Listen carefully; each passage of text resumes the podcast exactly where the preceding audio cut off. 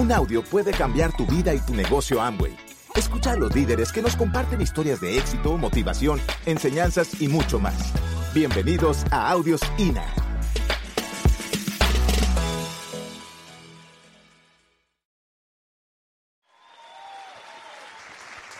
Gracias. Gracias, buenas noches. Los felicito por estar acá, los felicito por tanta gente nueva por este ambiente de emprendimiento y de liderazgo que, tiene esta organización tan espectacular aquí en la costa. Eh, están marcando la pauta, están creciendo y realmente lo que se necesita en la nueva economía es de líderes determinados por un cambio que contagien a otros y, bueno, y eso genera lo que estamos viendo esta noche, lo que hemos visto este fin de semana y lo que se está viviendo en toda Colombia. y yo creo que nunca ha existido un hambre tan grande como el hambre que hay hoy por emprender. Eh, la gente cada vez tiene más conciencia. Yo me acuerdo cuando empezamos el negocio hace muchos años, hace 18 años, que uno hablaba de emprendimiento y la mayoría de la gente estaba cómoda con un empleo. Eso se acabó, ¿cierto? Eso ya, ya es historia y hoy en día la gente es consciente de que debe tomar las riendas de su propio futuro y están buscando opciones. Y precisamente la noche de hoy se trata de eso, de entender las opciones que ofrece la nueva economía y entre esas está la que nosotros tenemos y por qué es a nuestro concepto lo mejor que hay. Porque este proyecto que Robert Kiyosaki ha llamado el negocio del siglo XXI, lo último de lo último para crear activos y para, y para emprender, es lo máximo, es lo mejor que hay para que cualquier persona, no importa de dónde venga, no importa su nivel de estudios, no importa su edad, no importa su color, su sabor, no importa nada de eso, pueda emprender y pueda prosperar y tener libertad. De eso se trata. Eh, yo llevo 20 años en el mundo del emprendimiento, empecé muy joven a emprender, tuve negocios durante la universidad, eh, tuve un negocio de información, tuve negocios de alimentos, tuve negocios de distribución de diferentes cosas, pero les quiero decir que, que realmente el negocio que a nosotros nos funcionó, a Catalina y a mí, fue este, fue el negocio de network marketing apalancado por la compañía número uno del mundo dentro de esta actividad. Y han pasado muchas cosas en los últimos años que ocasionan que hoy en día este proyecto eh, esté en su mejor punto en la historia. O sea, nunca ha existido un mejor momento para emprender o para emprender con este tipo de, de negocios, con esta gran oportunidad. Así que la noche de hoy se trata de entender un poquito eso, de entender por qué todo está confabulado para que tú y yo emprendamos y tengamos éxito dentro de esta nueva economía. Los sistemas que manejan los diferentes estados y los países están en crisis, ya no funcionan porque fueron creados en otra época. Y entonces uno prende las noticias y entonces salen noticias como que eh, Grecia está quebrado. Grecia, donde salieron los filósofos y eran los más ricos y, ¿me entiendes? Y Sócrates, están quebrados. No tienen en qué caerse muertos. Y entonces uno ve que Italia también está quebrado. España, 60% de desempleo en los jóvenes. Y la población adulta un 28% de desempleo en España. ¿Esos no eran los que nos habían conquistado? Estados Unidos, uno ve las noticias de Estados Unidos y entonces ve que la, la, deuda de los Estados Unidos está disparada a unos niveles que uno no se alcanza a meter en la cabeza. ¿Y por qué los países se quiebran? Esa es una buena pregunta, ¿cierto? Porque, oiga, ¿cómo se quiebra un país? ¿Por qué se quiebran los países? Los países se quiebran porque sus sistemas ya no funcionan. El sistema de salud, por ejemplo. ¿Se acuerdan que antes había otra cosa que no era la nueva EPS? Y entonces los, los sistemas de salud se quiebran porque ya no funcionan y los países tienen que emitir billetes. El sistema pensional, que ayer hablamos un poquito de él, eh, tiene una situación grave y es que cuando fue creado, había muchas personas aportando y muy poquitos pensionados, porque se creó en una época en que la expectativa de vida era de 45 años de edad. O sea, la gente vivía en promedio a los 45 años y las pensiones empezaban a los 65. O sea, nadie llegaba a los 65 años.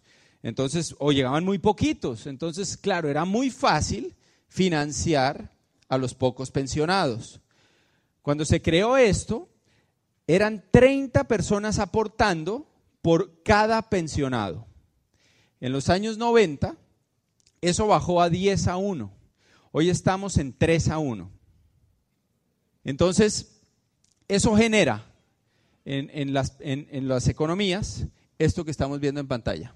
Un mundo con pulmonía económica. ¿no?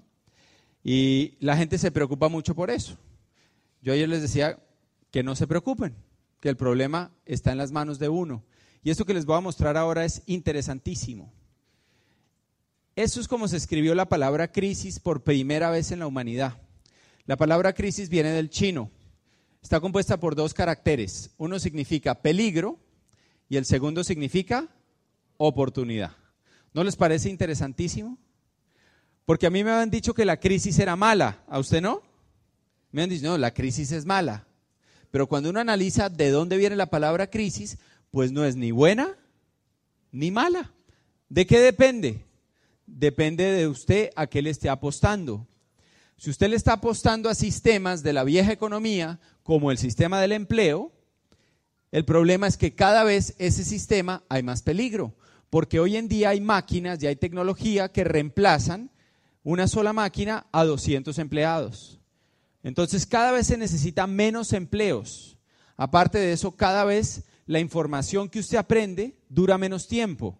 Una persona que se graduó hace cinco años, lo que aprendió en la universidad hoy en día está totalmente obsoleto. Entonces las empresas prefieren contratar a alguien que está fresquito, calientico, salido del horno. ¿Y le pagan? Más o menos. Menos. Entonces si usted le apuesta a algo así, usted va a estar en peligro. Entonces la gente lo que dice normalmente es, es que no hay plata. No, es que la cosa está dura, es que no hay plata. Estamos en Cartagena anteayer y con el tema del petróleo para arriba, para abajo y el dólar para arriba, pues han despedido yo no sé cuántas personas de Copetrol.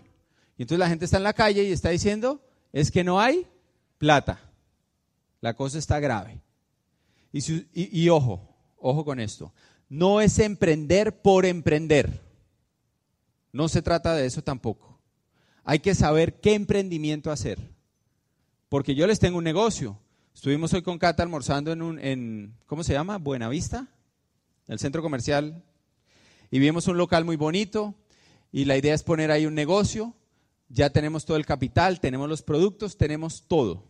Y lo que estamos buscando es un socio que trabaje con nosotros, no tiene que invertir nada y trabajando medio tiempo nos repartimos las ganancias por mitades. ¿Le suena buen negocio? Es un negocio de películas de VHS y Betamax. No tan buen negocio, ¿cierto? No es emprender por emprender. La gente que tiene negocios de películas de VHS y Betamax y todos los otros que cada vez venden menos porque son negocios de vieja economía, ¿De qué lado de la palabra están? Peligro. Es que no hay plata. Pero si esa gente va y habla con Mark Zuckerberg, el que creó Facebook, y le dicen, uy, no, hermano, es que no hay plata. ¿Qué les va a decir Zuckerberg? Se va a reír, ¿cierto? Y va a decir, pues yo no sé dónde pesca usted, pero donde yo pesco, lo que hay es plata. Por todos lados me llega. El tipo ya entró a la lista de los billonarios más grandes del mundo. Nunca había entrado una persona tan joven a ese listado. Él está de este lado del negocio. Es increíble el mundo en que nos tocó vivir. Hoy una persona, un muchacho desde, no, desde, desde su casa, desde su habitación, puede impactar el mundo. Eso nunca antes había pasado. Para las personas que creemos en el emprendimiento y creemos en, una causa y creemos en impactar la sociedad y en cambiar el mundo, nunca habíamos tenido tantas herramientas como hoy. Es increíble la época que nos tocó vivir, es demasiado poderosa, pero tenemos que entenderla. Tenemos que entender cómo pararnos de ese lado de la palabra crisis, que es oportunidad. Y para eso vamos a analizar las empresas más grandes del mundo. Estas son compañías que son las más valiosas. La número uno está en pantalla. ¿Qué fue lo que hizo Google? ¿Cuál fue su gran revolución? Google hizo algo muy sencillo. Tomó una necesidad del ser humano, algo que ya necesitábamos, y lo transportó a la nueva economía. Eso fue todo lo que hizo. ¿Qué necesidad atiende Google? La necesidad de buscar información. Antes de Google, si usted necesitaba el teléfono de una droguería, de un restaurante, la dirección, ¿qué hacían? Páginas amarillas, ¿no? El directorio. ¿Cuántos de ustedes han abierto sus páginas amarillas este año? ¿Quién va a abrir eso, cierto? ¿Quién sabe que yo me sospecho que ya no imprimen nada? Es increíble. Y la gente las usa para bloquear la puerta de la casa. O sea, eso no sirve para nada. Pero la gente lo sigue usando, usando no, lo siguen repartiendo. Pero la verdad es que Google tomó esa necesidad del ser humano que ya teníamos y la transportó a la neuronomía y hizo obsoleto todo lo demás. ¿Cómo lo logró? Pues le inyectó esteroides de la era digital. Le inyectó videos, le inyectó aplicaciones, le inyectó páginas web, le inyectó GPS, le inyectó todo eso que hoy nos tiene fascinado y volvió obsoleto todo lo anterior. La segunda empresa más grande del mundo, que vamos a hablar de ella ahorita, hizo exactamente lo mismo tomó una necesidad puntual, una necesidad puntual del ser humano y la transportó a la nueva economía. Y es la corporación Apple. ¿Qué fue lo que hizo Apple? Cuando uno lee la historia de Apple, se da cuenta que en los años 90 Apple daba pérdidas todos los trimestres gigantescas hasta que se inventaron un aparatico que cambió todo.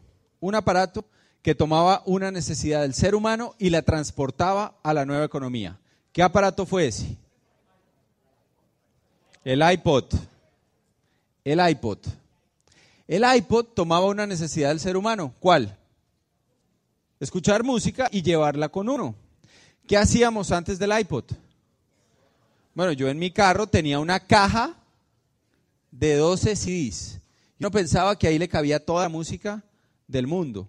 Y antes de eso, no, solo cabía un CD. Y antes de eso eran de acetato que yo creo que un niño ve eso y cree que es un frisbee o, o sea, es más, yo creo que un niño ve eso y pregunta y dice, ¿qué es eso? No, mi amor, ahí antes se guardaba la música. ¡Ah! Debía caber toda la música del mundo en eso tan grande, ¿no? No, mi amor, 12 canciones. ¿Qué? ¿Cómo va a entender, no? Apple hizo algo muy sencillo, lo mismo que hizo Google. Transportó a la nueva economía una necesidad que ya teníamos creada. Apple se inventó que los seres humanos escucháramos música? No. Tampoco la necesidad de llevarla con uno. Quiero que se empiecen a dar cuenta que hay un patrón. Tercera compañía, Wikipedia. Vamos a decir que a usted lo agarran en la calle en 1998 y a usted le dicen, a ver, señor, tenemos una competencia, hay dos competidores. Uno de estos dos va a dominar el mundo de las enciclopedias en los próximos 10 años. La primera compañía es la empresa más grande del mundo, Microsoft. El dueño es el hombre más rico del mundo, Bill Gates. Y ya tienen un muy desarrollado que se llama la encarta. ¿Se acuerdan? Qué encartada se metía uno con eso, ¿no? Y la otra compañía, les dicen a ustedes, ni siquiera ha nacido. La van a montar unos hippies, van a subir cosas a internet y en el mundo entero la gente va a opinar y va a editar y así se va a crear la gran enciclopedia mundial. Sinceramente, ¿usted a cuál le hubiera apostado? A Bill Gates. ¿Qué pasó? Ocho años después, Microsoft descontinuó la Encarta. Y Wikipedia maneja la enciclopedia del mundo. Pero acuérdense que inclusive antes de la Encarta, ya teníamos la necesidad de qué? De conocimiento, de buscar sabiduría y conocimiento. ¿Qué usábamos antes? Las enciclopedias, ¿cuál había en tu casa? La Luz. Les voy a hacer una pregunta. ¿Todavía las tienen? ¿Y para qué las tienen? ¿Saben por qué las tienen? Porque eso les costó un poco de plata. Pero les digo la verdad, eso no sirve para nada. Liberen ese espacio. Hoy en día vale más el espacio que lo que les cuesta tener eso ahí. ¿Cuántos de ustedes harían las tareas del colegio de sus hijos con una cosa de esas? Ni loco, ¿cierto? Todavía existe el muro de Berlín, un montón de cosas que ya cambiaron, no han cambiado. Wikipedia cogió una necesidad del ser humano y la transportó economía. Igual, videos, esteroides, pa, pa, pa, pa, es lo mismo. Esta es buenísima. ¿Qué necesidad puntual del ser humano transportó Facebook a la nueva economía? La necesidad de chismosear. ¿Qué hacíamos antes de Facebook? ¿Éramos chismosos? ¿Antes de Facebook? Sí. ¿Cómo chismoseábamos? ¿Teléfono? ¿Horas por teléfono? ¿O por la ventana? Ay, mire, el vecino se arregló con la vecina. Hoy en día, estatus, divorciado. ¿Qué más? La gente publica, ¿no? Sus bebés recién nacidos con el cordón por fuera, lleno de líquidos. Es una cosa increíble. O sea, el nivel de chisme al que usted quiera llegar se le satisface en Facebook. Se le tiene, ¿no? Pero fíjese que Facebook hizo lo mismo. Y lo que hicieron todas fue lo mismo. Coger una necesidad, transportarla. ¿Qué tenemos que hacer nosotros? Exactamente lo mismo. Tenemos que tomar una necesidad del ser humano y tenemos que transportarla a la nueva economía. ¿Y qué necesidad es esa? La necesidad del consumo. La necesidad de consumir productos y servicios. Los seres humanos toda la vida hemos consumido y seguiremos consumiendo productos. Pase lo que pase, crisis, no crisis, empresario, empleado, tú vas a usar productos toda tu vida. Crema dental, shampoo, desodorante, cosas básicas se va, a hacer así en tu casa, vas a usar diferentes cosas. Este libro, que no es tan fácil de conseguir, pero por internet lo pueden conseguir, se llama La mina de oro en el hogar. Y aparte hay, eh, hay unos videitos en YouTube cortos que también hablan del concepto. Y lo que dicen es muy sencillo. Lo compara con vivir en arriendo versus vivir en casa propia. Si usted vive en arriendo 30 años, ¿qué tiene después de 30 años? Nada. Si usted vive en casa propia después de 30 años, ¿no? De lo que usted paga y un pedazo que va para su casa, ¿y usted qué tiene? Su casa. Si usted compra los productos que de todas formas va a comprar, así como de todas formas necesita un techo donde dormir, si usted compra los productos en un hipermercado, en un supermercado, en cualquier negocio que sea de otro, y usted lo hace 30 años, ¿qué va a tener en 30 años? Nada. Ahora, si usted lo hace a través de un sistema en que hay un porcentaje que a usted le devuelven todos los meses, después de 30 años, usted va a tener un capital. Entonces, la necesidad puntual que tenemos que transportar a la nueva economía es la necesidad del consumo. O sea, tenemos que hacer lo mismo que estas otras empresas, pero en el área del consumo. Y Kiyosaki escribió este libro, El negocio del siglo XXI. Y en este libro, él habla de este proyecto empresarial, que es lo mejor que hay, que no existe nada como esto, para que una persona emprenda en la nueva economía y logre generar un activo. Pero fíjense qué interesante lo que dice en su capítulo 8. Dice, no resulta sorprendente que muchas personas no entiendan el valor de las redes de mercadeo, ni siquiera muchos de quienes ya están involucrados en ellas. O sea, ¿qué está diciendo Kiyosaki? Este negocio no lo entiende ni el que lo ve, ni el que lo enseña. O sea, que esto es como un ciego guiando a otro ciego. ¿Y qué es lo que no entendemos? Bueno, después llega y dice, las redes de mercadeo no tienen nada que ver con la venta de productos ¡Wow! Y todo el mundo pensaba que esto se trataba de vender productos. ¿Y por qué no entendemos el negocio? Kiyosaki dice que no entendemos el negocio porque fuimos educados como empleados y como autoempleados. No nos enseñaron a pensar como piensa Zuckerberg, a pensar en redes, a pensar en ser dueño de negocio, a pensar en inversiones. No nos educaron para eso. Y hace un ejemplo. El ejemplo es el mejor ejemplo que yo he visto en toda la historia que llevo en el negocio el ejemplo de Edison y la bombilla. Y entonces él dice, Edison se inventó la bombilla, pero lo, lo mejor que hizo Edison, su mejor invento, no fue la bombilla, fue que creó una red eléctrica. ¿Para qué quiere una bombilla si no tiene dónde conectarla? Segundo, ¿cuántos compraron bombillas este mes? ¿Cuántos compraron bombillas? ¿Se fundió alguno en la casa? ¿Tres? ¿Siete? Ocho. Ocho compraron bombillas. ¿Cuántos pagaron la electricidad? Ah. O sea que el negocio, ¿cuál es? El negocio es la red. ¿Y qué le pasa a mucha gente en nuestro negocio? Se mete al negocio, y se queda mirando la bombilla, los productos. Y entonces dicen, ¡Ah, mire esa bombilla. Esta bombilla ahorra. Fascinados con la bombilla. Entonces llama a los amigos. Jorge, me metí a un negocio con unas bombillas. ¿Usted por qué no me viene a ver las bombillas? ¿Usted iría a verle las bombillas a sus amigos? No, cierto, ni loco. Como decimos allá, qué foco, ¿no? Foco. Verle las bombillas a los amigos. Y entonces la gente lleva un mes en el negocio y dice, uy, no, ese negocio es muy difícil. Yo le, le mostré el negocio a mi mejor amigo, que nos íbamos en el colegio juntos, en el bus, cuando teníamos cinco años, toda una vida de amistad, y me sacó la lengua.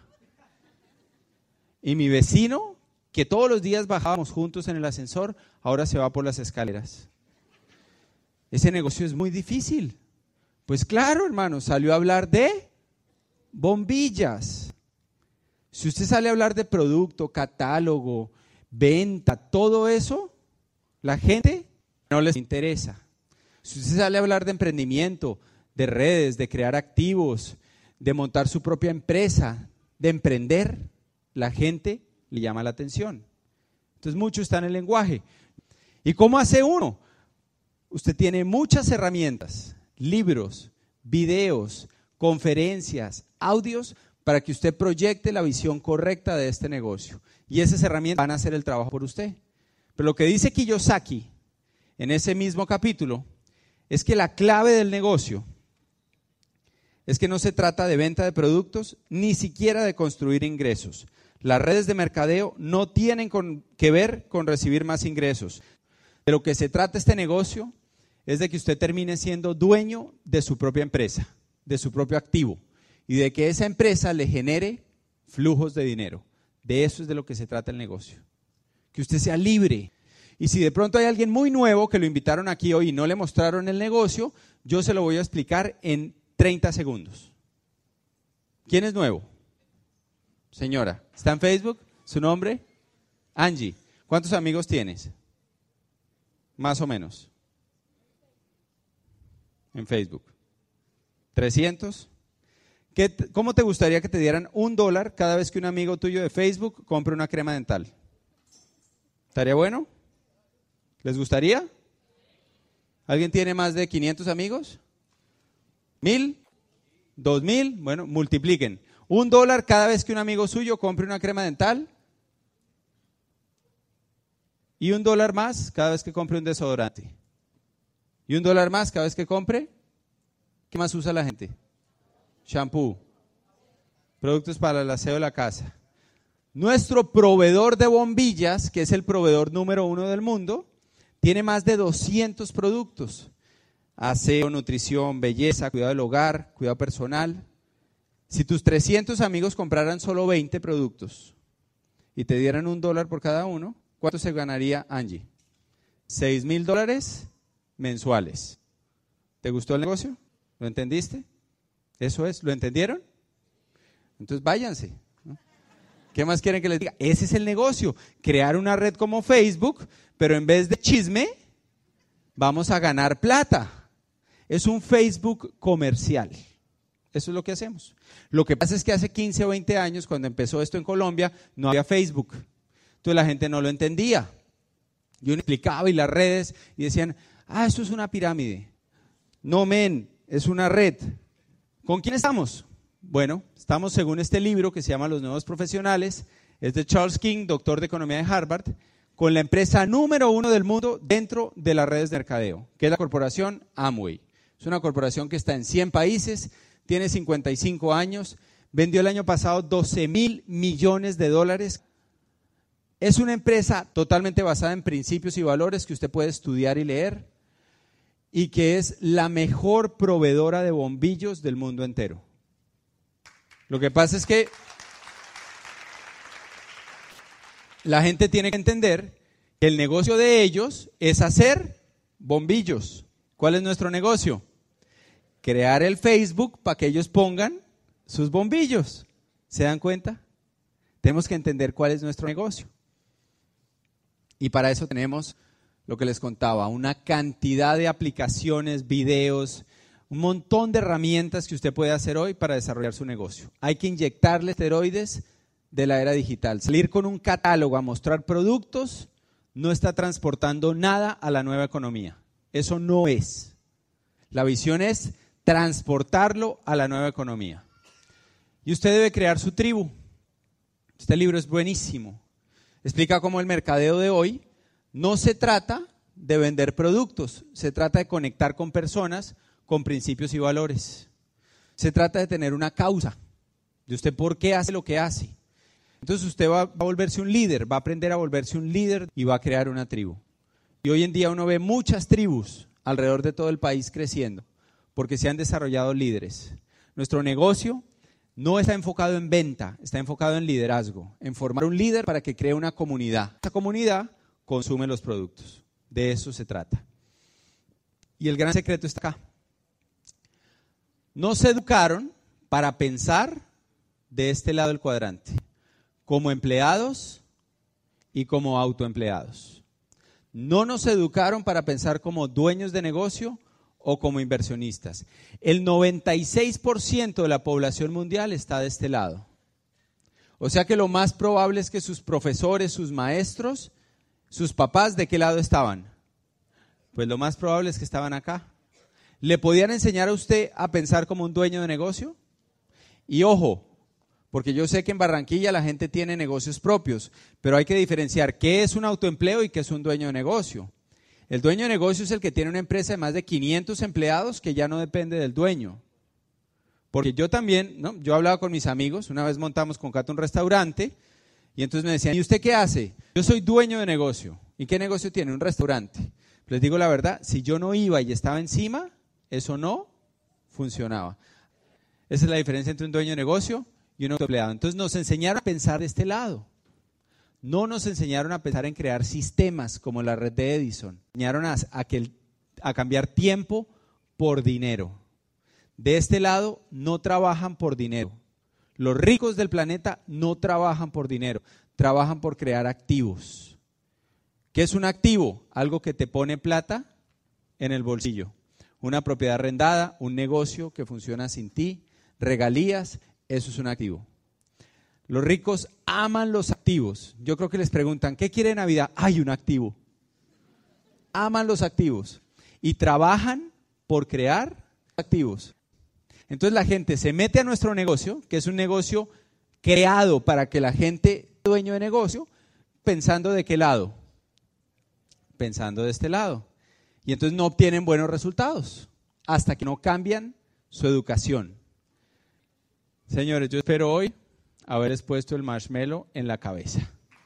Espero que ustedes entiendan la oportunidad que tienen.